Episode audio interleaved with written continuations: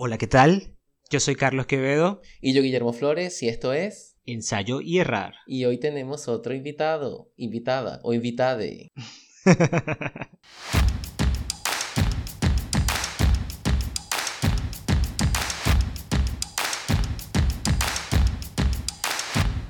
Hoy nos acompaña Manuel Piñero. Manuel es eh, biólogo, como nosotros, se graduó en la Universidad de Carabobo también. Y tiene una maestría y ahorita es candidato a doctor en la Universidad Federal de Paraná, en el sur de Brasil. Hola, Eh, bienvenido, Manuel. Yo creo que no es gran vaina. Yo creo que es más nombre que otra huevona. La No bioquímica no es ¿Qué, gran vaina. Manuel? No, lo, lo de Manuel no, lo de la, la maestría doctorado en la Universidad Federal de Paraná, yo hoy en día veo así como que, bueno, o sea, una maestría, un doctorado es una oportunidad realmente para tú aprender, pero al final lo que hace al, al, al profesional en sí es, es cómo te desenvuelves tú en el barro y punto. Esa es la opinión que yo tengo, o sea. Sí, sí. Yo también, yo pienso igual que tú, o sea, la maestría y el doctorado, digamos que nos habilita para ser científicos independientes porque nos está formando simplemente en un área, en un área de competencia que es hacer investigación y ya. Exacto. Sí, exactamente. En realidad te forma, pero por lo menos yo siento que cuando tú entras en una maestría y un doctorado vas como limitando un poco más tu espacio de actuación, porque te vas haciendo Claro, más eh, específico. Exacto. eh, mientras más especializado estés, menos sabes de otras cosas y más de una sola. Me estoy dando cuenta de eso ahora en tiempos de, de coronavirus, porque justamente decidí que no quería encerrarme en una sola cuestión, sino que decidí explorar otras áreas. En este caso, bioinformática, que es un, un proyecto personal, pues. Eso Sí, me haciendo parece yo con la informática. súper arrecho también. Yo, bueno, yo desde hace tiempo estoy en el mundo de, la, de los datos también y es lo que tú dices, o sea, las herramientas nunca están de más, sobre todo herramientas que te puedan servir o para hacer tu investigación o para vendérselas a, una- a un pagador, ¿no? Eh, yo, yo me lamento mucho justamente de no haber hecho aquel curso que tenía Carlos Mantillas de R, en la, en- porque en ese tiempo ya yo me había graduado y él ofreció esa materia cuando ya yo, ya yo había salido de FASIC, Ujú. porque yo creo que vi algo así como por encima y yo decía, ay, qué ladilla, programación. Yo recuerdo cuando vi computación el primer año, o sea, esa vaina no me va a servir para un coño. Y hoy en día, mucha de la ciencia que está siendo hecha tiene que ver directamente con, con informática, con análisis de datos, con Ujú. explorar Claro, bancos claro. de datos. Pero a y- nosotros, a nosotros, por ejemplo, en el caso de nuestra corte, yo creo que no, nos matearon con computación. Sí, sí.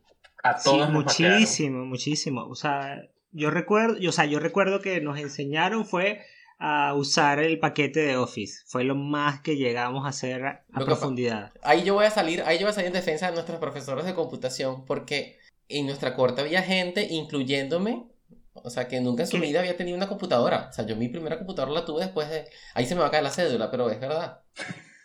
Bueno, pero yo tuve, mira, yo tuve mi computadora, mi primera computadora la tuve como en el 2001 también. Tampoco fue tan, tan joven En, como dos- ahora en que 2001 no habías entrado a la universidad todavía. Claro, pero imagínate en 2001, do- eh, faltaban dos años para entrar a la universidad. 2001 y no te hablo de repente de principios. Carlos, yo soy de 2000. Caicara del Orinoco. En 2001, en Caicara del Orinoco había un infocentro. Con Yo una... de Achaguas, estaba pure. O sea, no te hagas la víctima. bueno, ¿y que había en Achaguas? ¿No había, un, ¿No había un infocentro nada más? un infocentro nada más en la biblioteca que tenía una, eh, una conexión como de menos de 100 kilobytes por segundo. O sea, una vaina que te abría una página web en media hora. Y yo, eso En el me 2001. En el 2001. Sí, o sea, nada más utilizabas la computadora para Office y Bueno, hacías yo- aquellas, aquellos trabajos con WordArt. ¿Te acuerdas de Bueno, WordArt? sí, sí, yo no... Yo no tenía patética. internet, yo no tenía internet, tuve internet como, no sé, hasta el 2007, creo yo. Imagínate, con computadora pero sin internet. Bueno, pero No, o sea, ya eso es un avance. Pero bueno, para a Manuel, sí, yo, yo, yo enseño, yo doy un curso de R, mano, este, cuando estés interesado. Ajá. Tengo que aprender varias vainas. Estoy aprendiendo un poco de Python, estoy aprendiendo JavaScript, estoy me falta aprender R y aprendí a utilizar unas otras herramientas que son para análisis de genoma, transcriptoma y toda esa cuestión que son online que se llama Galaxy. ¿Dó- ¿Dónde estás haciendo JavaScript? JavaScript es más como un proyecto personal. Yo, yo quiero también aprender un poco de, por ejemplo, desarrollar webs y desarrollar Android, porque uno de los problemas que yo veo justamente de estas cuestiones de, de, de, lo, de las herramientas que tú utilizas para hacer análisis de genómica y toda esta cuestión, es que hace falta como esa La interfaz que sea un poco más amigable. Y más móvil, más, más a- orientada a dispositivos móviles. Sí, No tanto orientada a dispositivos móviles solamente, sino también, por ejemplo, en una computadora, que tú puedas entrar en una página web que ya existe, de hecho, y puedas hacer, por ejemplo, un análisis filogenética, o puedes hacer un análisis de transcriptoma montando los datos crudos y en una interfaz que tú puedas desarrollarla de una forma que el usuario sepa exactamente qué es lo que tiene que colocar sin necesidad de utilizar código. eh, Ah, quieres hacer, eh, quieres hacer interfaces de usuario y mejorar la experiencia de usuario, ya. Exacto. Claro, pero, Yo creo.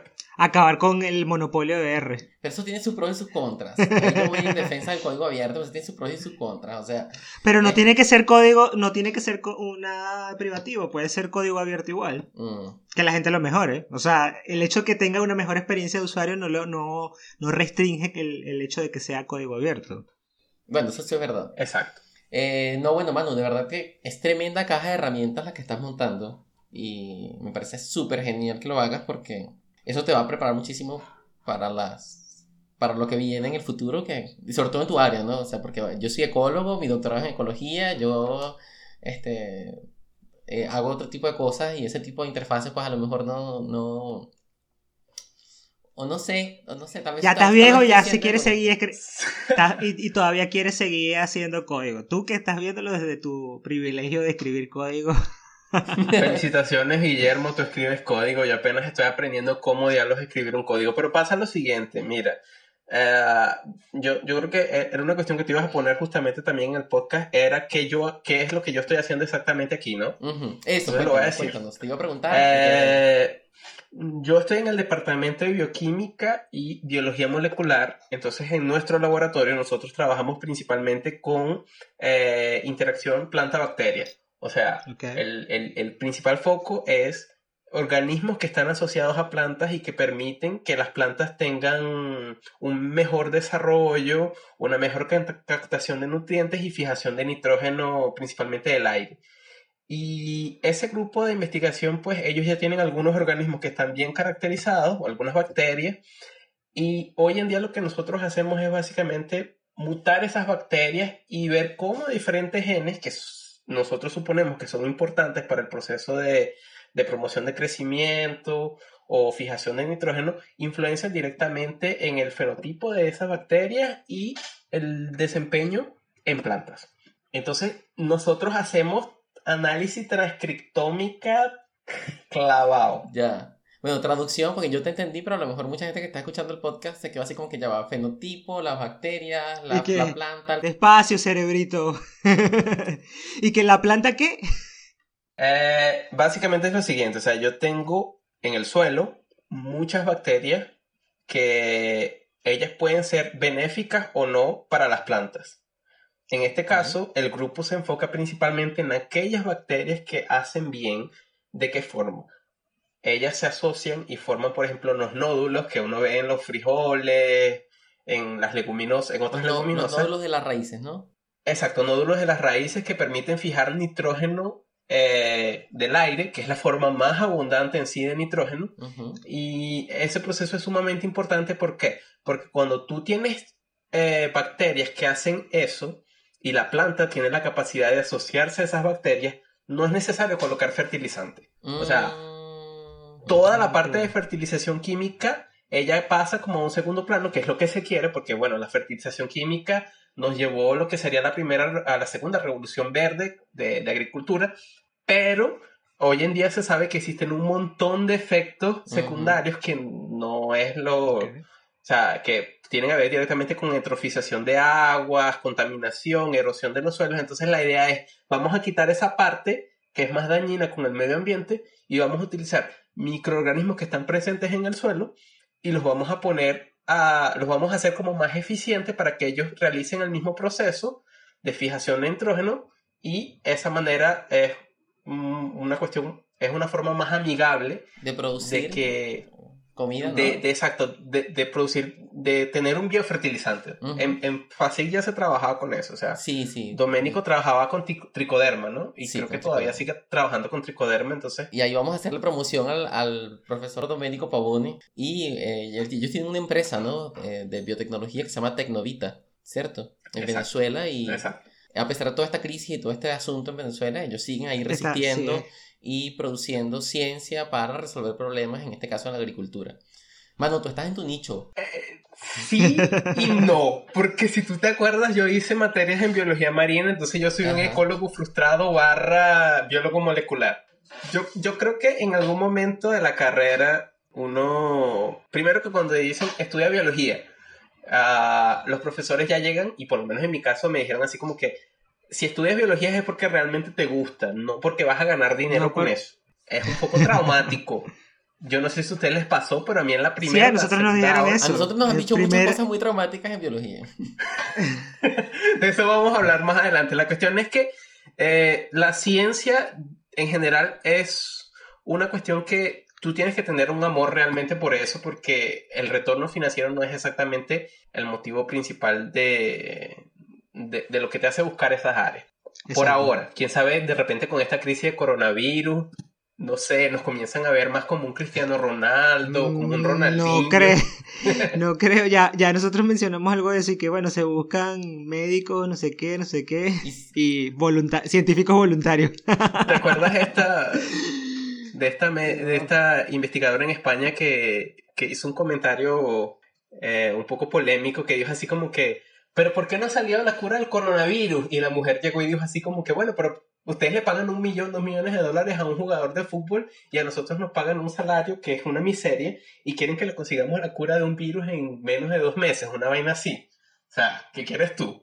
Pídaselos Va- a va- ellos. Déjame decirlo, déjame decirlo en mi idioma. Porque yo también, yo vi ese, eso, eso generó mucha polémica, pero yo siendo ella les hubiese dicho, mámense una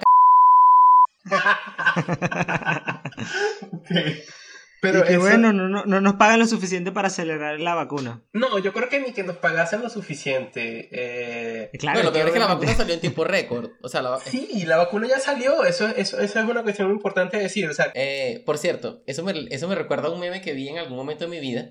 Así como que estaba un científico hablando con su sponsor, no sé quién era el, el sponsor, y le dice así como que, ¿en cuánto tiempo tienes estos resultados? Y el científico le dice, dos semanas. Y si te aumento tus, tus ingresos, dos semanas con comida.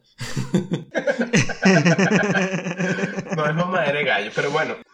Bueno, la cuestión es eso. O sea, a mí me gustaba mucho la parte de ecología, específicamente ecología marina. Y en algún punto, en el cuarto año de biología, yo tuve que tomar una decisión que era básicamente, eh, o sea, te puede gustar mucho la ecología, la biología marina y toda esta cuestión, pero tienes que irte siempre por una parte que tenga como una aplicación, que eso es otro tabú de la ciencia. Porque si no buscas algo que tenga aplicación, nadie te va a parar bola y vas a ser simplemente un biólogo come flor y caza mariposas. Ok, vamos a desmitificar Como. Guillermo, Vamos a vamos Como a- Guillermo. mira, mira, a mí me dijeron, a mí me dijeron una vez algo así en, en el laboratorio de inmunología de, de medicina, de, de ciencia de la salud. Ajá. Si quieres dedicarte a algo y no tener trabajo, dedica, y que, o sea, y tener trabajo siempre, dedícate a fertilidad humana. Así, porque eso va a generar dinero porque cada vez somos más, o sea, los humanos cada vez son más estériles. Entonces, eso se va a necesitar siempre y esa es la, esa es la rama del futuro. Bueno, eh, Mira, ajá. Eso tenemos que desmitificarlo porque, eh, a ver, hay gente que nos escucha que está comenzando sus carreras y yo soy ecólogo y, ¿sabes? O sea, yo no me estoy muriendo de hambre, pues te- no, tengo necesidad como todo el mundo, pero no me estoy muriendo de hambre. Eh, y mucha gente no lo, no lo está también, o sea, porque toda la ciencia es importante. Porque fíjate que esta, todo este, este asunto de la, de, la, de la ciencia utilitaria, ¿no? De la sobre, sobreclasificación de la ciencia sobre la base en el utilitarismo, eso, eso fue, por ejemplo, lo, lo que causó que en el IBIC hubiese una depuración política con el estandarte de, de la ciencia pertinente y todo este cuento que desmantelaron el, el- el Instituto Nacional de Investigación Científica. Eh, por eso es que es importante esto mencionarlo. Toda la ciencia, y nosotros siempre lo mencionamos en el podcast, toda la ciencia es importante. El asunto está en que hay una ciencia que tiene resultados más inmediatos pero que sin la ciencia de base no sería posible existir. Claro, exacto. Es, es como hablar de la ciencia, ciencias básicas o ciencias aplicadas, ¿no? El debate de qué es lo, lo más necesario. Sí, y Es eso que me- para tú tener ciencia aplicada, tú necesitas de ciencia básica. Esa es la realidad. O sea, Exacto. no puedes, no puedes tener ciencia aplicada si no sabes cuáles son los fundamentos. Por ejemplo, en mi grupo pasó eso. O sea, descubrieron una bacteria que ayuda a fijar nitrógeno y promover crecimiento vegetal. Ahora ellos se fueron a investigar las, los mecanismos moleculares que están involucrados en eso.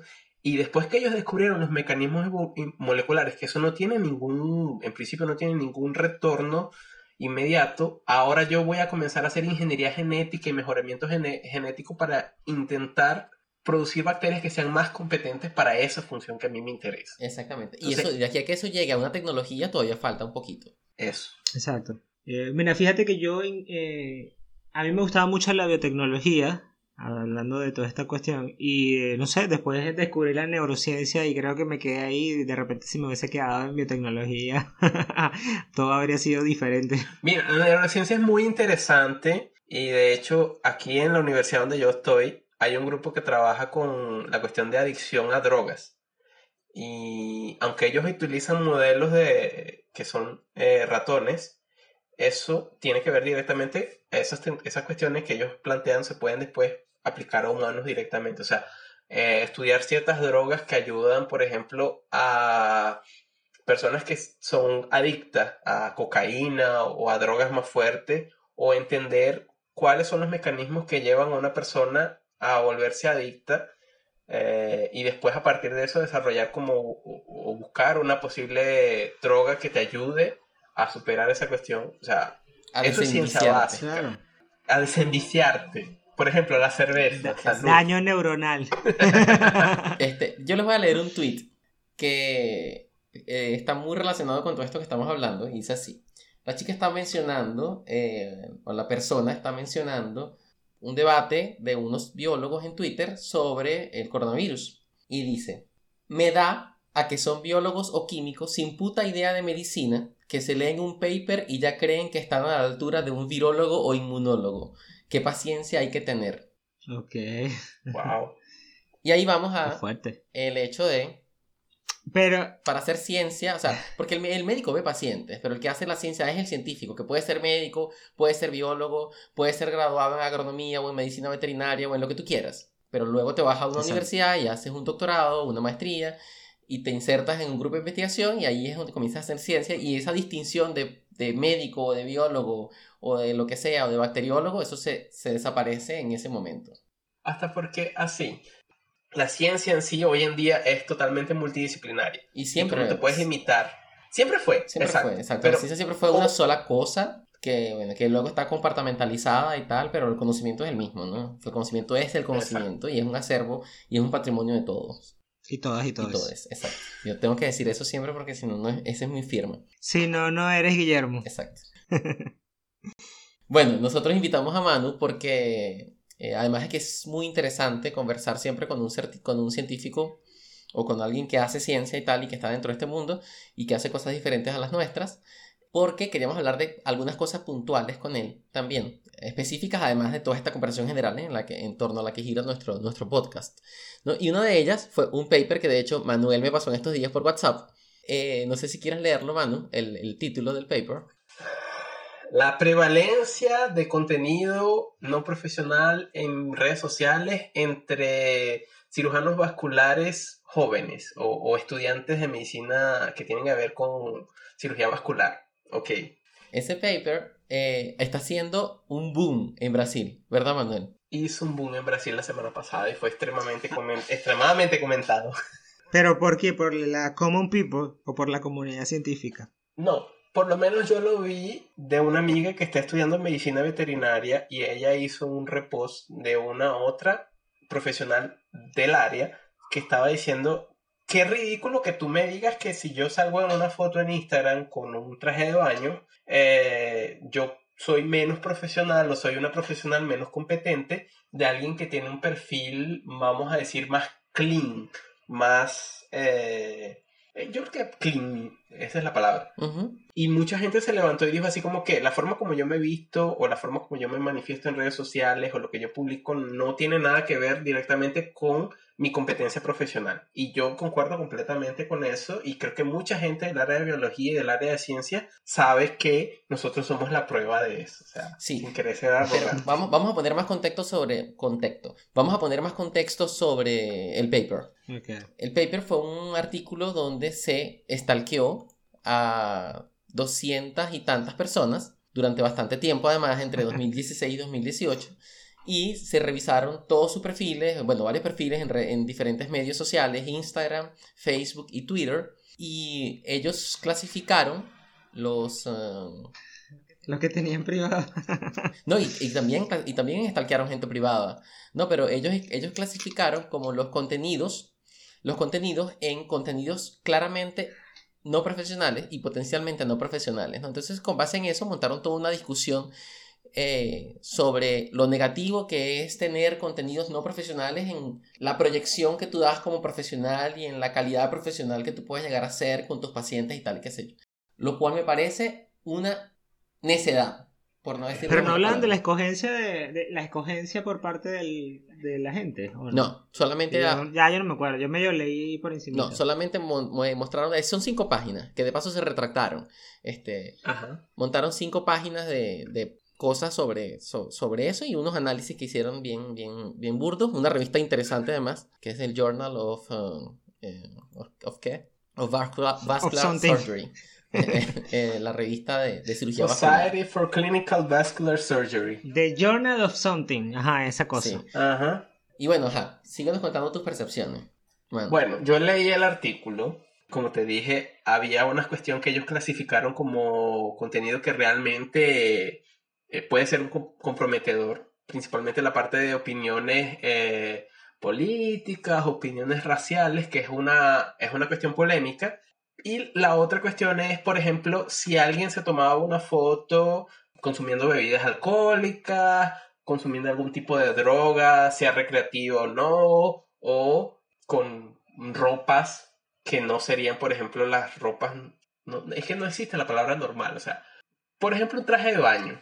Por ejemplo, la ropa que tú te pones en una discoteca, o si tú te tomas una foto con una fantasía de carnaval. O sea, lo que quiero decir es, ¿qué diablos tiene que ver eso con tu desempeño como profesional? Y, y eso fue, la- eh, eh, eh, fue estar este, extremadamente cuestionado por eso. O sea, ¿por qué diablos yo tengo que decir que un buen profesional es alguien que se viste de una cierta manera o que actúa de una cierta manera? Y si no lo hace así, la persona, el usuario, en este caso los pacientes que buscaban informaciones a través de redes sociales para saber si un médico era bueno o no, ellos decían así como que, ay, este tipo ya no es un buen profesional, porque yo lo vi en una foto con una garrafa de cerveza, o lo vi en una foto a la mujer con, no una sé, minifalda, ¿no? Porque Una la- las- minifalda. las ropas, o sea, ellos identificaron las ropas como un, un comportamiento potencialmente no profesional. Yo me, yo me pongo a pensar, dígame si, esas, dígame si esos señores llegan a ver las fotos de que yo tengo de carnaval con la jeta pintada de rojo, me mandan a expulsar de la universidad. Mira, yo claro, tengo... ahí está, ahí está, el- ese es el asunto. La vaina también es el con, las vainas fuera de contexto, porque no es que están agarrando fotos de ellos en los consultorios o ellos en, si- en el, ¿cómo es el quirófano con ese, esos comportamientos. O sea, obviamente hay un tremendo sesgo en ese, en ese paper. Yo no lo leí todo, leí fue como que el resumen al principio, pero a qué llamas profesional, o sea, cuando tú catalogas algo como profesional o no profesional, ¿A qué tiene que ser en el ámbito profesional, ¿no? Exacto. Claro, y los medios sociales, a pesar de que muchas personas lo utilizan en el ámbito profesional, pueden ser una mezcla entre tu vida profesional y tu vida personal. Ahora, fíjate que hay- ahí en ese paper hay cosas que yo sí, yo sí puedo resaltar como interesantes. Por ejemplo, eh, hay comportamientos, o pe- perdón, perdón, publicaciones que ellos las mencionan como, como claramente no profesionales, con las que yo sí estoy de acuerdo, o que, que tal vez puedo estar de acuerdo, eh, en que son inapropiadas para una persona que se dedica a algo, ¿no? Que es profesional, por o que es médico, por ejemplo, ¿no? Que fue, por ejemplo, comentarios acerca de los pacientes. Tú, tú como profesor universitario, por ejemplo, tú no vas a ir a Twitter y decir, ay, fulano de tal, este, escribe con error ortográfico en la parcial, ¿sabes? O sea, Eso, eso, eso se... ¿Qué estás pensando? ¿Qué estás recordando, Carlos? nada, nada, yo no nunca hice eso. A ver, mosca pues. O sea, de, de fulano de tal, pues, de hablar de un fulano de tal. No, tú puedes hacer comentarios anecdóticos, porque, a, a ver, las- los medios sociales son para, de una u otra forma, trivializar la vida y hacerla anecdótica. Y el que no lo ve así, pues mira, está haciendo pipí lejos del envase, donde debe hacer pipí. Está ¿Por qué mirando no fuera el que- Mirando fuera el coroto. Porque hay- personas que no, Porque se- hay que ser profesional. no, porque hay personas que Ah. nos escuchan que no son venezolanos, entonces, Ok, está bien, está bien, sí. entonces, Continúa, este, continúa. ajá. Y por ejemplo, hablar de tus pacientes, ¿no? Hacer, eh, profanar todo este juramento de, de confidencialidad de los pacientes, eh, eso está muy mal. Hablar de tus colegas, ¿no? Hablar, más de, hablar mal de tus colegas eh, o, de tu, de, de- de- o de tus pacientes, eso está muy mal. Pero que tú pongas una foto... Claro, cerveza, es, muy eh, claro, ahí va, ahí va otra cosa, ahí va otra cosa porque obviamente tú estás haciendo público algo que no debería, en ese punto no debería hacerlo, ¿no? Que tú digas, por ejemplo, tal persona o estás directamente eh, atacando a alguien, o sea, ya, ya lo hace más, eso, eso sí es algo que no debería hacerse, ¿no? Es, no es lo mismo decir, mira, no, bueno, corregí examen y todos sacaron cero, a decir, bueno, no sé, corregí los exámenes y Guillermo sacó cero, fue el único que sacó cero, ¿no? Y cero es, por becerro, ¿qué pasó? Y, y por becerro, yo le dije que estudiara y no estudió. Pero sí, o sea, yo creo que. eh, yo no sé qué opinas tú de eso. Bueno, ustedes dos de eso. eh, aunque ya Carlos y yo siempre conversamos acerca de. También, también está algo así como, como, por ejemplo, no sé, si yo veo, yo no, o sea, nosotros no tenemos, no venimos de una generación que hace eso automáticamente, de que, por ejemplo, si yo tengo que ir a un médico y digo, bueno, voy a buscar el nombre de este médico con el que me tocó ir a, a ver cómo es por Instagram y, o, o buscarlo en Twitter a ver quién es, ¿no? Eso es- quizás no, yo no tengo, por ejemplo, eso tan internalizado para hacerlo. Yo sí, yo sí, yo sí es, si es Por eso- Minion no voy. Ah, bueno, pero yo no, yo no tengo es- eso como un hábito, pues. Mi cicatriz de Bolsominion y fue el peor error que yo cometí en mi vida. Yo tenía así como que. Ah, pero bueno. Pero es otro dígase que, por ejemplo, yo voy a ir a un médico y de repente, no sé, me da por buscarlo en las redes y encuentro que el médico tiene fotos donde sale fumando, por ejemplo. Yo no le veo peo. Para mí no Podría, tiene- podría afectarte o no afectarte ese hecho. Hay gente que dice, mira, vas a ir a un médico y el médico ni siquiera se cuida su salud, que tanto que hablan de la salud y está fumando. Y se supone que es perjudicial. Pero es que ese es culo Mm. pestañismo. O sea, ¿qué tiene que ver el culo con las pestañas? Yo, yo puedo saber, yo puedo saber- yo puedo cuidar la salud de otro, pero si no me da la puta gana de cuidar la mía, ese es mi peo, porque tu, tu vida es tu decisión. Yo, yo ya tengo una otra opinión sobre eso. O sea, cuando yo busco, por ejemplo, sobre un profesional de salud, yo quiero saber opiniones de usuarios sobre la forma como Exacto. ese médico los trató. Ujú. No me interesa saber su vida personal.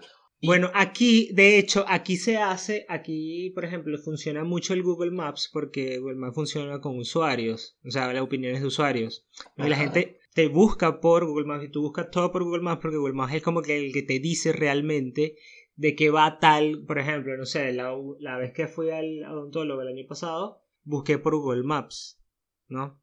Opiniones y, de usuarios. hay- y las opiniones de usuarios te dan como cierto grado de confianza en función de eso. De repente hay uno que tiene 5 estrellas en promedio, pero solo 3 calificaciones.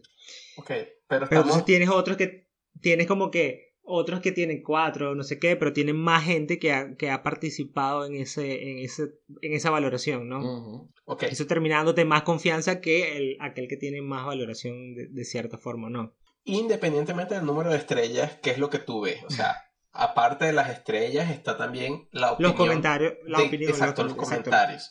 Y cuando tú ves los comentarios, ¿qué lees exactamente? ¿Es un buen profesional? ¿Es un mal médico? ¿Atiende de la patada? ¿O el tipo te pone los medicamentos más caros? ¿O te hace un montón, te manda a hacer un montón de exámenes y al final no te da un diagnóstico? ¿Qué es lo que es importante para ti? Eh, es- exactamente, leer lo que dicen los usuarios. ¿no? Cuando te hablo de la opinión de los usuarios, no tanto en función de las estrellas, sino como que yo me voy, por ejemplo, tiene, tan, tiene cuatro estrellas, por ejemplo, pero trato de leer las opiniones que son más negativas a ver qué es lo que dicen al respecto. Fíjate, yo, yo. Porque yo- es importante. Yo escucho a Carlos y no dejo de pensar en The Black Mirror, aquel episodio. ¿Se acuerdan? Pero, ¿qué hacías De tú, por ejemplo? ¿Qué haces tú? Ajá. No, ajá, pero ¿qué hacías tú antes, por ejemplo? Tú vas la opinión de las otras personas. Alguien te recomienda a un profesional, pero, pero ve tal médico que tal médico es tal, la opinión de boca en boca, ¿no? Sí. No, pero, o sea, solamente me, vino a la mente el, por el hecho de las estrellas, ¿no? Que de repente, porque ¿quién, quién pone los umbrales, ¿no? ¿Quién pone los patamares? Es el peo. Porque de repente tú, tú puedes llegar y, y ver un médico que y ya con dos estrellas está cancelado, ¿no? O sea, con dos estrellas ese, ese profesional no existe, pero las personas cambian, ¿sabes? Claro. Pero ya, ya tiene Pero- dos estrellas y ya era, o sea, ya, ya se jodió. Ahí porque que, ya, ya ahí quedó. Exacto, y ese es el problema, porque cada vez que dependemos más de la tecnología para estas cosas, cada vez vamos a necesitar ver la- más la valoración que se da en estas, en estas plataformas digitales. Bueno, yo solamente estoy haciendo un llamado a la prudencia. Qué loco. Vamos a sacar un episodio, vamos a llamar a este episodio Black Mirror. El Black Mira, Mirror primero Black Mirror ya existe. Se llama Uber. Cuando tú entras en un Uber, te subes en un carro y haces, o sea, haces la corrida, tú te bajas, le das una nota al, al, al chofer y el chofer te da una nota. O sea, Black Mirror ya existe, está aquí. Y, Y en China, y en China existe. No, y en Brasil, se llama, en. Brasil se llama Serasa, o sea, ¿sabes? Este, esta, estas empresas que te, que, te, que te evalúan tus historiales de crédito y cada vez que tú vas a un banco, eh, el banco ve tu, tu score de crédito y tu score de, de- y tu, tú, ¿sabes? Tu puntuación y te dice, bueno, mira, ta- este, a ti te podemos dar un préstamo, a ti no te podemos dar un préstamo, a ti ni tarjeta de crédito te damos, a ti, a ti ni te vamos a abrir cuenta. Que ya me pasó. Ay, no, no, no, no entremos en esos detalles, qué chimbo. Qué loco. Pero bueno, esa es la, esa es la cultura eh, de, la- de las evaluaciones mutuas. A mí, a, mí me- a mí eso me asusta mucho, ¿sabes? O sea, a mí, esa- a mí ese, asusto- me- ese asunto me asusta un poco. Pero nosotros no vamos a, vivir eso, chamo. Así cuando sea completamente así. Sí, pero bueno, o sea, igual me asusta porque, a ver, el concepto de humanidades, eh, bueno, yo no sé. bueno, yo- transhumanismo, chamo. Estás, Mientras- ya eres un señor va. mayor, ya eres un señor mayor, ya estás, ya estás Carlos, re... cuando tú te refieres, disculpa que te interrumpa, nosotros no vamos a vivir eso, es porque el, el hecho de que nosotros somos personas que estamos estudiando biología, No, es o porque, porque en general nadie nos va a nos vamos a juzgar por eso. porque nos vamos a morir antes, empezando por ahí. Segundo, porque nosotros, o sea, nosotros somos esta generación híbrido que está entre lo, entre lo digital y lo analógico. Y, por ejemplo, tú tomas notas en papel, ¿no? Con agarras un bolígrafo y tienes una libreta. Guillermo lo hace. Sí. Pero sí. tú puedes hacer todo eso digital y no lo haces por alguna razón. No me termino de acostumbrar, que es diferente. Exacto, sí, es una cuestión. Seguimos siendo híbridos y probablemente vamos a permanecer, seguir, o sea, vamos a seguir siendo híbridos. Porque si no lo hicimos en el momento donde se nos presentó la mejor posibilidad, que era en las, en las, en la- en las etapas de nosotros más jóvenes, cada vez vamos a tener menos disposición a usar la- estas cosas digitales. O sea, no es lo mismo, no es lo mismo agarrar un libro y a- eh, leer el libro y pasar las páginas que tener el libro electrónico. claro. ¿no? Para, y para nosotros no es, pero para, gente, para la gente más joven ya es, na- ya es lo natural. Yo me acostumbré a tener libro electrónico, de hecho, Claro. es más práctico. Exacto, y la- hay gente que ya nace y ya tiene todas estas pantallas táctiles y es lo natural. Y cuando tengan 30 años, van, no van a estar usando eh, cosas, eh, por ejemplo, opiniones de boca en boca, ¿no? Exacto, nada, nada analógico. Loco, yo me compré estos audífonos que son inalámbricos. Se supone que hay un botón donde yo puedo contestar el teléfono. Pero cada vez que el teléfono me suena yo tengo los audífonos puestos, salgo machetado para el cuarto. a- Mira, yo tengo A- unos parlantes, hablando de eso, yo tengo unos parlantes que son Bluetooth y los tenía en la cocina, pues estaba limpiando en la cocina y estaba escuchando Spotify. Y quería cambiar la canción y se puede cambiar desde, desde el parlante. Y llegué y me vine a la computadora, fui a la laptop, llegué y, le di laptop. avanzar en la laptop. Y después me devolví a la cocina otra vez. Y cuando yo estaba llegando, yo, coño, ¿verdad? Sí le puedo dar un Lo botón y el avanzo. Ah. Es eso, Mira, pero- este, poniendo orden, poniendo orden en la PEA, este, esta, digamos que este centro, del, este epicentro del episodio eh, de hoy, nosotros queríamos invitar a Manuel precisamente por este asunto de la desmitificación profesional y sobre todo la desmitificación científica, ¿no? O sea, lo- los científicos somos personas, este, nos emborrachamos, o bueno, los que beben, eh, hay gente pues que, que tiene su orientación sexual, hay gente que tiene identidades de género distintas a la binaria y que siguen siendo profesionales. Hay gente que, este, qué sé yo, le gusta ir a playas nudistas y siguen siendo profesionales. Hay gente que... Y es que es su vida y es lo que él... Y yo les voy a decir lo que dice Andrés López. Este, cada quien hace su trasero un candelero. Exacto. Y, Bueno, y yo quería entrar en eso por una noticia que pusieron en Twitter un medio eh, de comunicación venezolano, que no voy a decir su nombre, pero es como Yo una digo, carabota digital. Ah, es como un poroto virtual. Y yo le hice un capture, yo no sé si ustedes la vieron, la noticia es esta. Lamentable. Luego de estar luchando por meses, falleció médico gay por COVID-19. Mira, yo Ay, vi algo hoy, me salió justamente una noticia que decía que una transexual se había unido a la policía de algún lado para, para ayudar con no sé qué, con la, con la, contra la discriminación. Solo decía así, una transexual se unió a la policía. y yo creía que Argentina estaba un poco mejor No, que, que no- Brasil. o sea, me salió bueno. la noticia, no sé si es aquí en Argentina o no. Eh, luego está otra, ¿no? Eh, a ver, Chicago elige a su primera alcaldesa negra y lesbiana. Wow. Estoy aquí revolviéndome en la silla, así como que. ¡ah! Entonces, eh, ¿sabes? Imagínate hacer toda una carrera política, imagínate hacer todo, un- no moverte en un mundo racista, en un mundo misógino, eh, homofóbico. homofóbico como la política en Estados Unidos, llegar a posicionarte como alcaldesa de una ciudad súper importante para que y en que vez de tu nombre, eso. ajá, te ponen Por ser negra y por ser gay. Sí, que Bueno, yo tuve una suerte, yo tuve una suerte principalmente porque mi papá, desde que yo era pequeño, él, mi papá- bueno, primero mi papá era profesor en- de secundaria y cuando ya yo estaba yendo a la universidad, él comenzó a estudiar derecho. Y yo no sé si ustedes saben que en derecho y en medicina y en otras carreras así, existe esta opinión de que si tú eres un buen profesional o para que te reconozcan como un buen profesional, tienes que ponerte un flux, tienes que vestirte bien y toda esta vaina.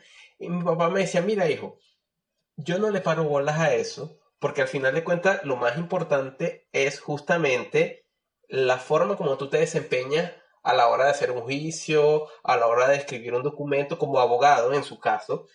Y eso me pareció súper interesante porque eh, no voy a decir el nombre de la persona, pero sí me acuerdo que, por ejemplo, yo fui a la universidad muchas veces con mi papá y una vez me tocó ver un amigo de mi papá que estaba presentando un parcial y el tipo era así como que tú lo veías extremadamente bien vestido y con una presencia y todo lo demás y de repente estaban en la prueba, este tipo no sabía que yo estaba en el lado de afuera y que obviamente los vidrios eran totalmente de estos vidrios que son, se ve de un lado pero el otro no.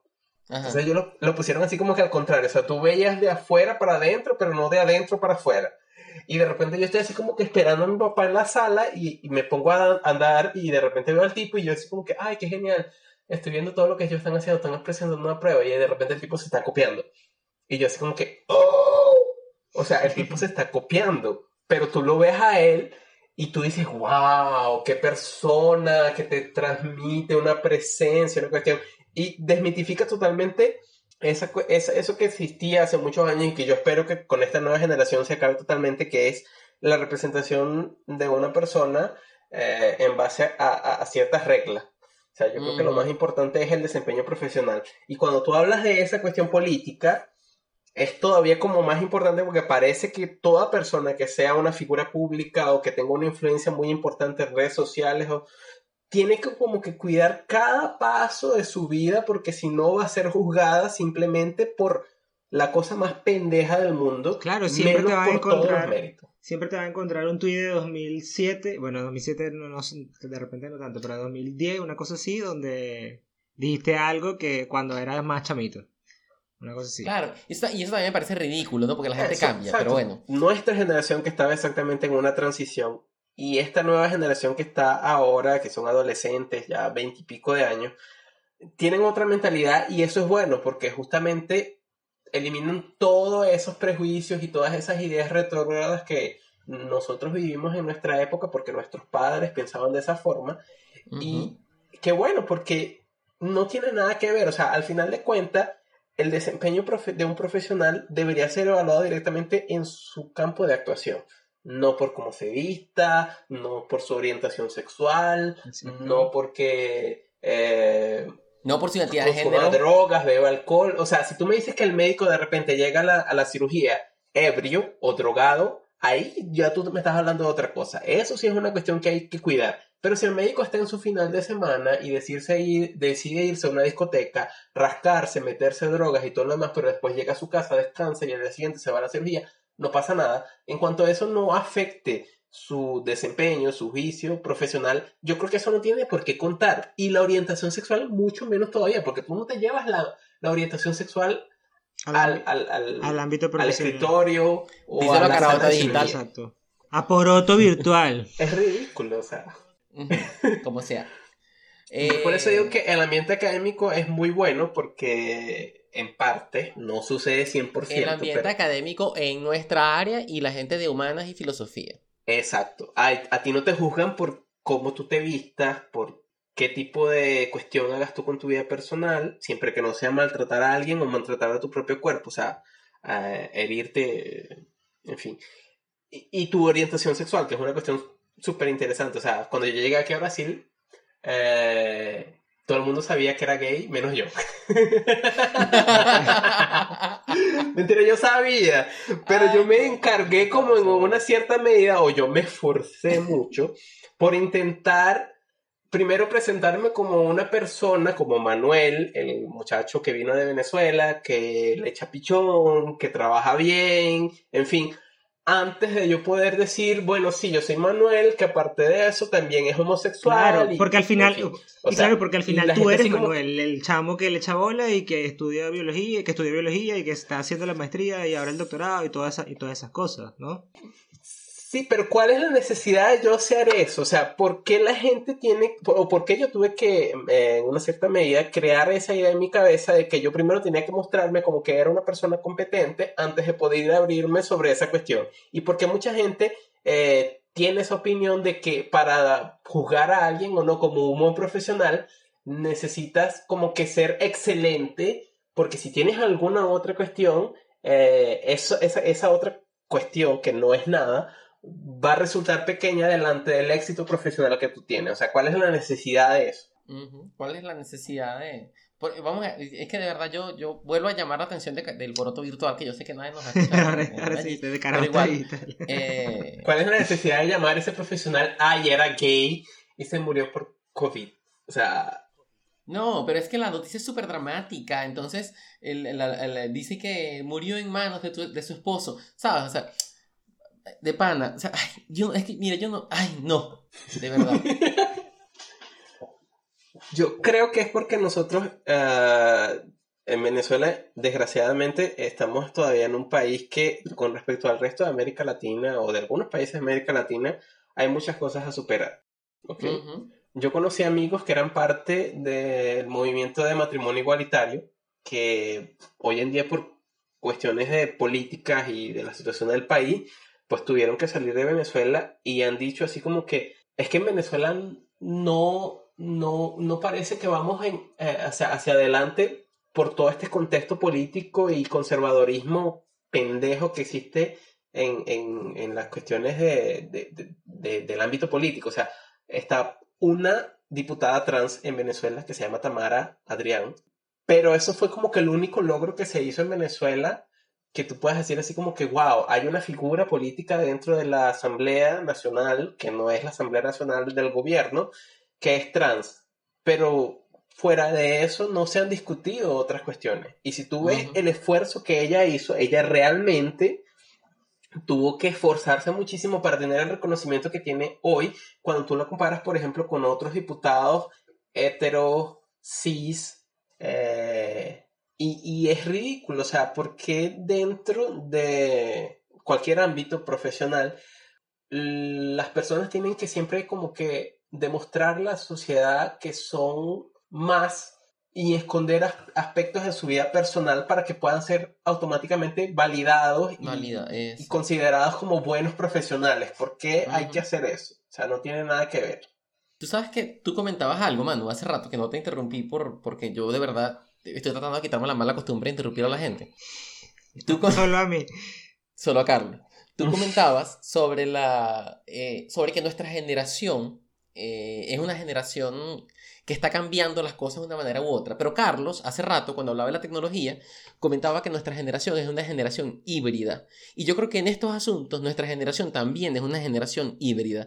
Si te pones a ver, o sea, nuestra generación tiene un conjunto de, de carcámenes todavía que se quedaron en la edad de piedra, que son personas que, que son súper recalcitrantes en, en las redes sociales este, y personas que te comentan cosas horrorosas en las redes sociales y cuando tú, cuando tú, tú, ves un tweet insultando, por ejemplo, a, la, a, la, profesora Tamara Adrián, porque ella profesora de la, de, era profesora universitaria, entonces insultándola por ser una mujer trans o diciéndole cosas horrorosas por, por, por, por ser una mujer trans, ¿no? Y cuando eh te vas al perfil, la persona es una persona joven, una persona de 27, 28, qué sé yo, o 30 años, ¿sabes? Claro, y el punto, y ahí está el punto, que, o sea, cada vez hay más gente que está, o sea, que está notando estas cosas y que está, está mucho más atenta o mucho más empática al respecto de todas estas opiniones y toda esta diversidad de opiniones, de pensamiento, de condiciones sexuales, de, eh, de identidad de género, etcétera, etcétera, y que son los que van a terminar heredando el planeta más adelante y que son los que van a empezar a existir cada vez más, ¿no? que no, no creo que vayan a dejar, va a ser progresivo o podría ser progresivo, pero yo creo que sí se, en algún punto sí se va a llegar a eso. Eh, mira, yo considero que sí somos una generación en transición porque nosotros venimos cargados de todos estos prejuicios que yo te cuento de nuestros padres y nuestros abuelos, que existen todavía, pero yo en una cierta medida me siento privilegiado porque recibí una educación universitaria y después de esa eh, educación universitaria tuve la oportunidad de salir del país y todo lo demás. Y esa cuestión ha sido extremadamente importante porque a partir del momento que yo salí y que tuve contacto con una otra realidad, comenzó un proceso también de autoevaluación donde yo fui capaz también de e-, echar por tierra muchos prejuicios y también de abrirme a nuevas ideas. Pero yo tengo seguridad que, por ejemplo, mi formación universitaria, si no hubiese sido esa, capaz yo no hubiese tenido esa capacidad eh, de, de, como que dice, cuestionar mis ideas y ver que eran un poco retornadas.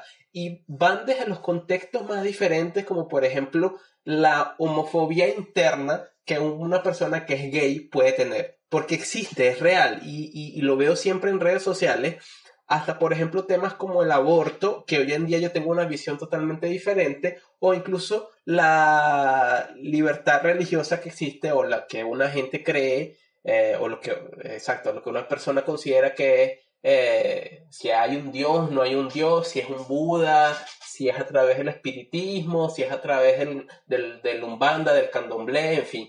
Esa cuestión yo tenía una cabeza mucho más cerrada en Venezuela y cuando era principalmente adolescente y a partir del momento que yo tuve acceso a una educación, eso fue cambiando un poco y cuando yo salí del país y tuve contacto con una otra realidad, por suerte yo tuve la suficiente madurez para decir, mira, o sea, tienes que tener el punto de vista de esa otra persona. Incluso, Guillermo, tú una vez me criticaste así como que había una señora super bolsominion en mi perfil y me dijiste como que, pero ¿por qué carajo tú le estás respondiendo a esa señora? Parece ridículo. Yo a esa señora la cancelé, ¿ok? Pero la cancelé por un tema de homofobia. No la cancelé por, por su opinión política. O sea, ella publicó una cuestión que era así como que una obra de teatro donde aparecía Lula con otra persona y en esa obra de teatro estaban dos hombres besándose. Y ella decía así como que, mira lo que esta gente promueve versus lo que promueve, por ejemplo, Bolsonaro, que sale al lado del militar y que venden aquella imagen de familia tradicional brasileña y todo lo demás que... Y militar. Y la validación de la masculinidad sobre la base de un estereotipo de un tipo que tiene cabello corto, que es agresivo, que, ¿sabes? Que, que, utiliza, que... Que es autoritario, exacto. Ajá, que no lava los platos porque lavar los platos no, no te quita masculinidad. Lavar los platos disminuye los niveles de testosterona. lo dice la ciencia. Lo que me hizo justamente cancelar a esta señora no fue el tema de su opinión política recalcitrante y que yo creo que está equivocada, pero en fin, eh, todas las personas siempre tienen, o sea, las personas, todo el mundo tiene sus limitaciones. En este caso yo no, yo no puedo juzgar a esa señora en base a lo que ella eh, recibió de información durante su desarrollo. eso, es algo, claro, de, un punto clave de lo que decías, de que tuviste acceso a otras realidades y hay gente que no tiene acceso a otras realidades desde esa perspectiva. Desde la, de la perspectiva, no, ya antes que te me vayas a interrumpir, desde la perspectiva de la empatía y todo este tipo de cosas, ¿no? Porque tú te, eh, reconoces que existe esto como, pero lo ves ajeno porque la, la, información que recibes siempre es de una forma de que esto está mal, esto está mal, esto está mal, esto está mal. Sabes que existe, pero es algo que está mal. No lo ves, no lo reconoces como algo que existe y que con lo que puedes convivir sin ningún tipo de problemas o sin ningún tipo de inconveniente.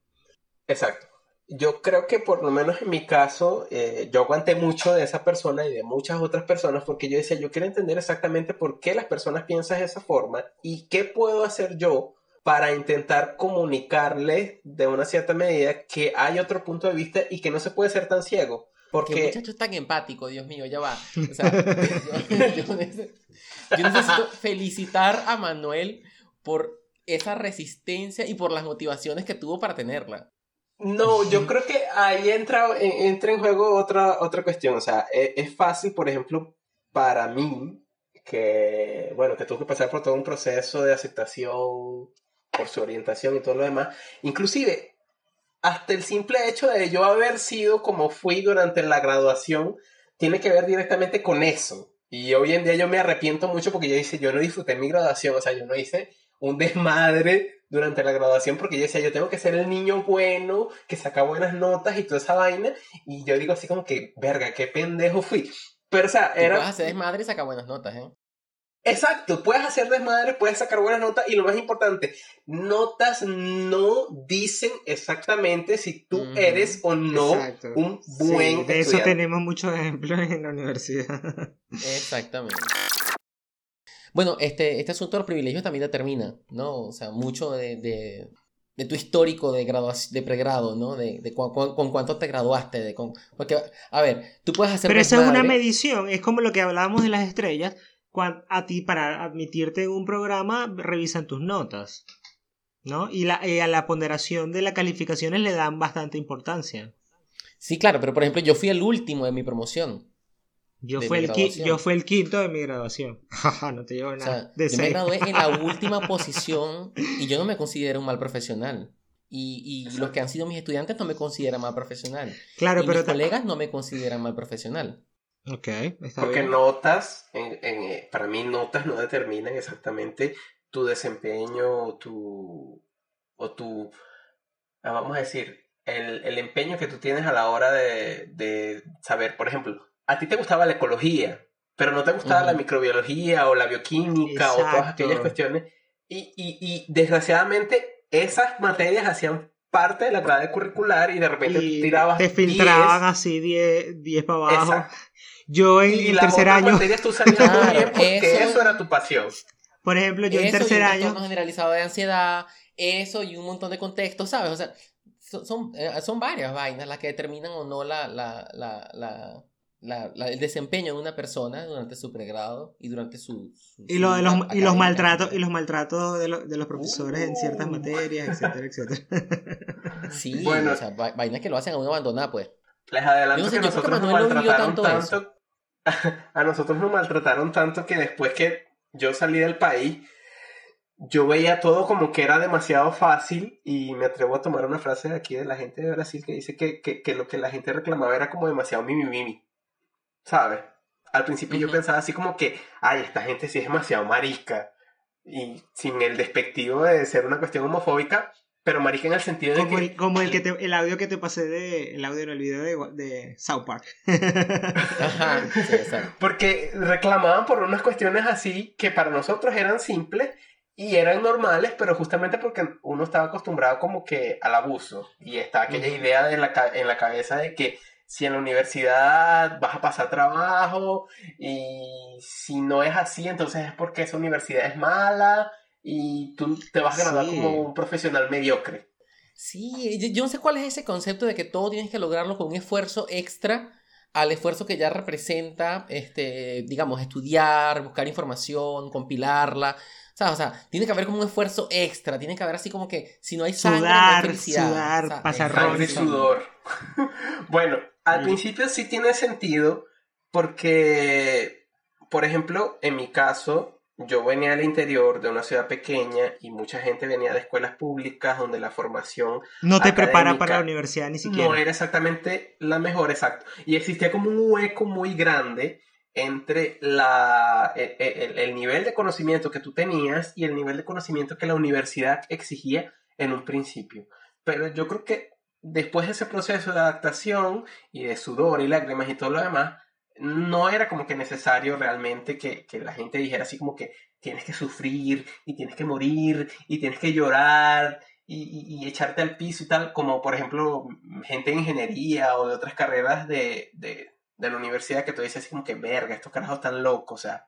Bueno, tú sabes que nosotros hicimos una, una breve encuesta en, consejos de muestreo en nuestros medios sociales y muchísima gente realmente respondió que sí, que coño, que tú, que, que habían de una forma u otra sufrido maltrato durante su pregrado.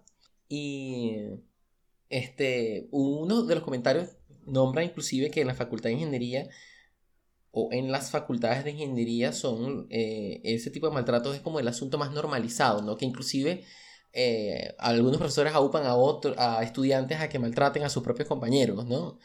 Eh, con base en sus en las limitaciones que pueden tener algunos en algunas competencias y en, la, en las no limitaciones o en la excelencia que pueden tener otros, entre comillas, en, en, en, la misma competencia. Entonces, si tú eres mejor que Manuel en cálculo, entonces, bueno, humíllalo para que Manuel o desista o, se, o aprenda. Sí, porque el aprendizaje tiene que venir a los coñazos. Y en FASIC también yo lo viví con unos ciertos profesores que no voy a decir el nombre porque eso ya se discutió. Pero la cuestión es, incluso yo llegué a ir al departamento de educación, que había un consejo de, la parte de psicología y todo lo demás, a hacer una prueba vocacional para saber si realmente yo estaba haciendo la carrera que yo debería, o sea, que yo pensaba que era lo mejor para mí, porque cuando yo llegué y hice esa materia, que no lo voy a decir.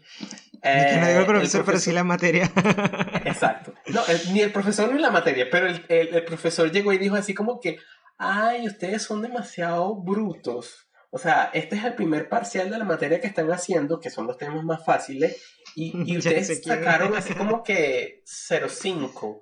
O sea, cuando termine la materia me van a quedar debiendo nota, porque son tan brutos y, y, rasparon en una cuestión tan fácil y elemental que yo no entiendo, o sea, ¿qué diablos están haciendo aquí? Eh, yo, en una, yo, no sé si Guillermo se acuerda de, yo, yo también, pero yo no sé si Guillermo se acuerda de la otra que nos decía a nosotros, esto yo no lo voy a volver a explicar, porque esto hasta el más mongólico lo entiende.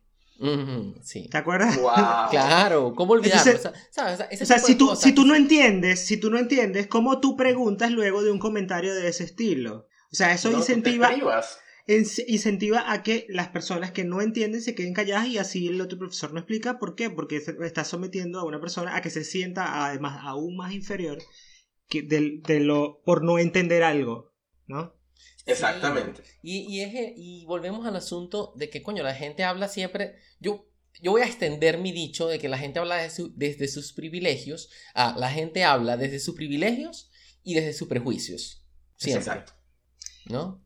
Y ahí, y ese asunto, ese asunto de los privilegios, nosotros, yo creo que Manuel también debe tener una, una, una chorrera eh, de historias.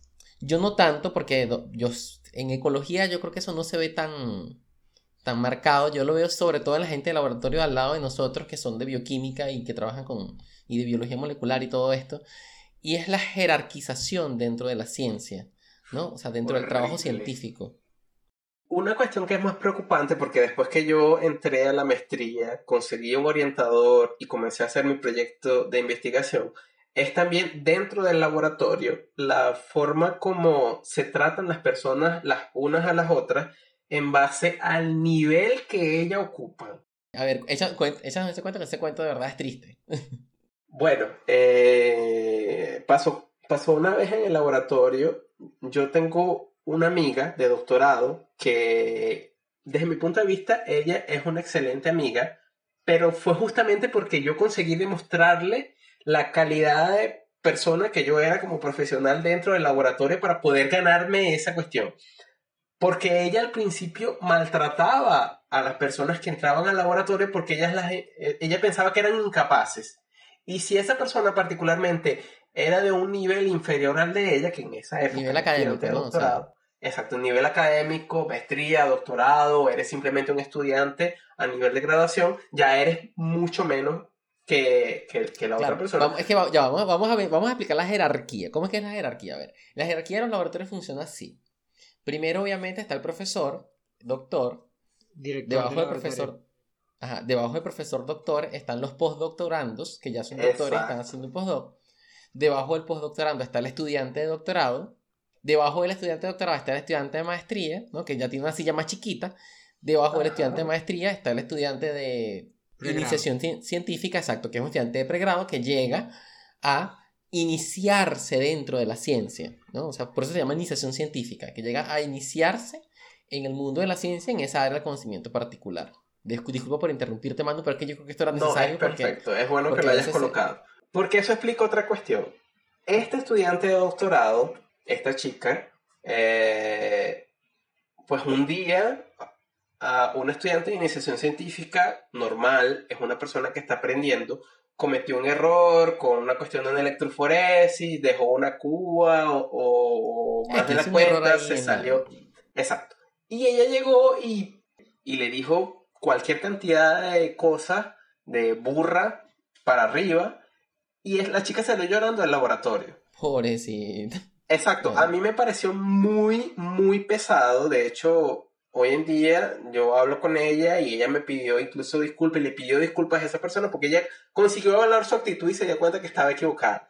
Pero a mí me parece que es una cuestión muy seria porque por lo menos la mayoría de los estudiantes que están en graduación y que están haciendo iniciación científica son jóvenes que justamente están entrando en la carrera, que les gusta la ciencia, que les gusta el tema que ellos están haciendo y dicen, eh, quiero especializar o quiero saber un poco más sobre ese tema en particular. O sea, son aquellas personas que tienen justamente la curiosidad de saber y de comenzar a, actuar y a hacer eh, investigación en esa área. Entonces es allí donde como que tú dices, plantas la semillita. Claro, y llega el chamo y se va para un laboratorio y lo ponen a la, a la vidriería. A lavar platos, le cagan en la cabeza literalmente y le dicen Le gritan, lo maltratan. Eh. ¿Qué vas a tener tú de eso al final? O sea, esa persona va a salir del laboratorio y va a decir, o sea, yo nunca más quiero estar en un laboratorio de bioquímica, de biología molecular, esta gente me maltrata, es demasiado desgraciada en la vida. O sea, no. No es el área académica lo que yo quiero perseguir por el resto de mi vida, porque acabo de tener una, una prueba de, de lo que sería y me parece ridículo. O, como decía Pablo Freire, cuando la educación es completamente liberadora, el sueño del oprimido es convertirse en opresor. O se queda en el área y cuando llega a una posición que los, que los les ofrece cierto estatus, o por lo menos que les, que les permite estar por debajo de otra, por encima de otra persona, llegan y le pisan la cabeza a esa otra persona. Y yo creo que esa es la rueda que nosotros debemos para siempre romper. O sea, hay okay, Dracaris. Exacto, hay que quebrar eso de raíz, porque de hecho yo no sé si es por una cuestión de prejuicios, pero mi orientador hasta ahora nunca me ha dado un estudiante de iniciación científica. Y yo sí me he dado la tarea de personas que yo identifico entre el laboratorio que tienen potencial, yo voy allá y les explico. Mientras hay muchos estudiantes y muchas personas, incluso me pasó con una amiga que es doctora, que ya está haciendo su postdoc y que le eh, dieron a este chico de, de iniciación científica para que lo entrenara, ella no tenía la paciencia porque el chico hacía preguntas hacía demasiadas preguntas y yo así como que, pero eso es bueno, ¿sabes? Que el chamo te pregunte, que el chamo te tenga esa curiosidad, porque eso dice más de que él es una persona que tiene eh, la intención de que realmente quiere aprender. No lo veas como una cuestión así como que, ay, qué persona ridícula, qué carajo tan ladilla porque me preguntó por qué una electroforesis se hace de esta forma o por qué yo tengo que hacer una extracción de DNA genómico de esta forma, o sea, ¿por qué no se hace así? Yo decía, bueno, hay una explicación lógica y científica, está en la literatura, es solamente tú agarrar un artículo, leerlo y ya. Porque al final de cuentas, un profesional que no sabe la parte teórica de por qué tú estás haciendo un protocolo es simplemente un técnico. Claro, pero fíjate, fíjate una cosa, este, allí ahí es donde tú llegas y le... Porque otra cosa, otra cosa que también es importante allí es que mm, a los chamos cuando están comenzando, nadie los enseña a leer un artículo científico. Desafortunadamente. Tú, aprendes a los golpes. O sea, yo aprendí a leer un artículo científico a los golpes. ¿no? Aprender qué debes buscar, qué debes priorizar, qué, qué debes priorizar cuando estás aprendiendo metodologías, qué debes priorizar cuando, estás cuando quieres buscar antecedentes para, para tu trabajo, qué debes priorizar cuando quieres aprender sobre cosas nuevas de un tema. Eso, eso es una vaina súper extensa, o sea, que se puede grabar un episodio sobre eso inclusive. Y la otra es que lo que tú dices es muy importante. Sí, es verdad, la gente que llega a un laboratorio tiene que saber por qué está haciendo las cosas. Eh, y los estudiantes de iniciación científica que llegan con nosotros, ahorita yo soy el único estudiante de doctorado, o era, yo creo que entró una chica ahora, y yo siempre comenzaba con ellos, ok, bueno, vamos a comenzar por la A. Y la A es, ¿cuál es la teoría que está por detrás de todo lo que nosotros hacemos? Primero, vamos a aprender conceptos importantes, conceptos básicos en ecología. ¿Por qué? Porque un chamo que está recién comenzando con toda la cantidad de información que hay disponible, no va a saber qué buscar, cómo buscar, y cómo priorizar. Ni dónde buscar, ni en Exactamente. Y ahí es donde yo creo que nosotros, bueno, en el laboratorio estamos fallando exactamente porque parece que los chicos que trabajan en mi laboratorio, ellos como que aprendieron a los golpes que las cosas eran de esa cierta forma y ya, y a ti te enseñaban de esa manera y punto. Y lo hacen y lo aprenden de forma mecánica, qué horrible. Exacto, ellos lo hacen de forma mecánica y no tienen la paciencia y cuando alguien viene y les pregunta, probablemente justamente porque no saben, ellos dicen así como que, ay, no sé, es así y punto. Y te lo tienes que aprender de esa forma y ya. Y yo así como que no, no es así. O sea, hay una explicación teórica, por más que sea un artículo que se publicó en 1980 y pico, pero esa información está allá y por eso se hace de esa manera. Y ahí tú le respondes la pregunta a la persona, ella hace, desenvuelve su protocolo mejor y tiene los cuidados necesarios para que, para que el experimento salga bien. O sea, tú no le puedes reclamar a alguien que un experimento salga mal cuando tú le dices a esa persona que se aprenda los pasos de forma mecánica sin saber exactamente qué diablos es lo que está pasando en una etapa, en cada etapa de ese proceso. Bueno, eh, en este episodio, si nos ponemos a resumir, de verdad no, yo creo que no, no lo vamos a lograr porque hemos, hemos tenido una conversación que ha sido fluida y que ha sido muy amena. Y queremos agradecerle muchísimo a Manuel por habernos dedicado este... Este espacio y el tiempo de paso. Las dos horas aquí grabando. no, mire, de verdad muchísimas gracias a ustedes. Desde que yo estaba aquí en Brasil y comenzó todos estos temas de, de marcha por la ciencia, problemas con las becas y todo, y todo eso que tiene que ver con, con, la percepción que tienen las personas en general sobre los científicos, yo ya decía así como que hace falta un espacio donde realmente se discutan estas cuestiones de una forma más amena, porque la gente necesita saber, la gente necesita tener contacto y necesita eh, hacerse comunicación de una forma que todo el mundo la entienda independientemente de cuál sea nuestro eh, nivel académico, área de actuación, lo que sea. Y ese trabajo que ustedes están haciendo, chicos, de verdad es invaluable. Yo les felicito muchísimo. Gracias. Los voy a estar divulgando siempre. Bueno, este, recordándoles a todas, todos y todos que nos pueden escuchar en nuestro canal de YouTube, donde está saliendo este episodio y es el que mayormente eh, divulgamos por las redes, pero también en Spotify, en Apple Podcast, Google Podcast, Anchor, iBooks y por ahí un montón más. Exacto, solo buscar ensayo y errar podcast y les va a aparecer. Y eh, que nos pueden seguir también en arroba gfloresm y arroba sequevedoa. Y si tienen alguna duda que ustedes piensan que la ciencia puede responder, pregúntenle a su científico de confianza. Y si no lo tiene, nos escribe a nosotros en las redes que ya les mencionamos. Y esto ha sido todo y nos escuchamos en el próximo episodio.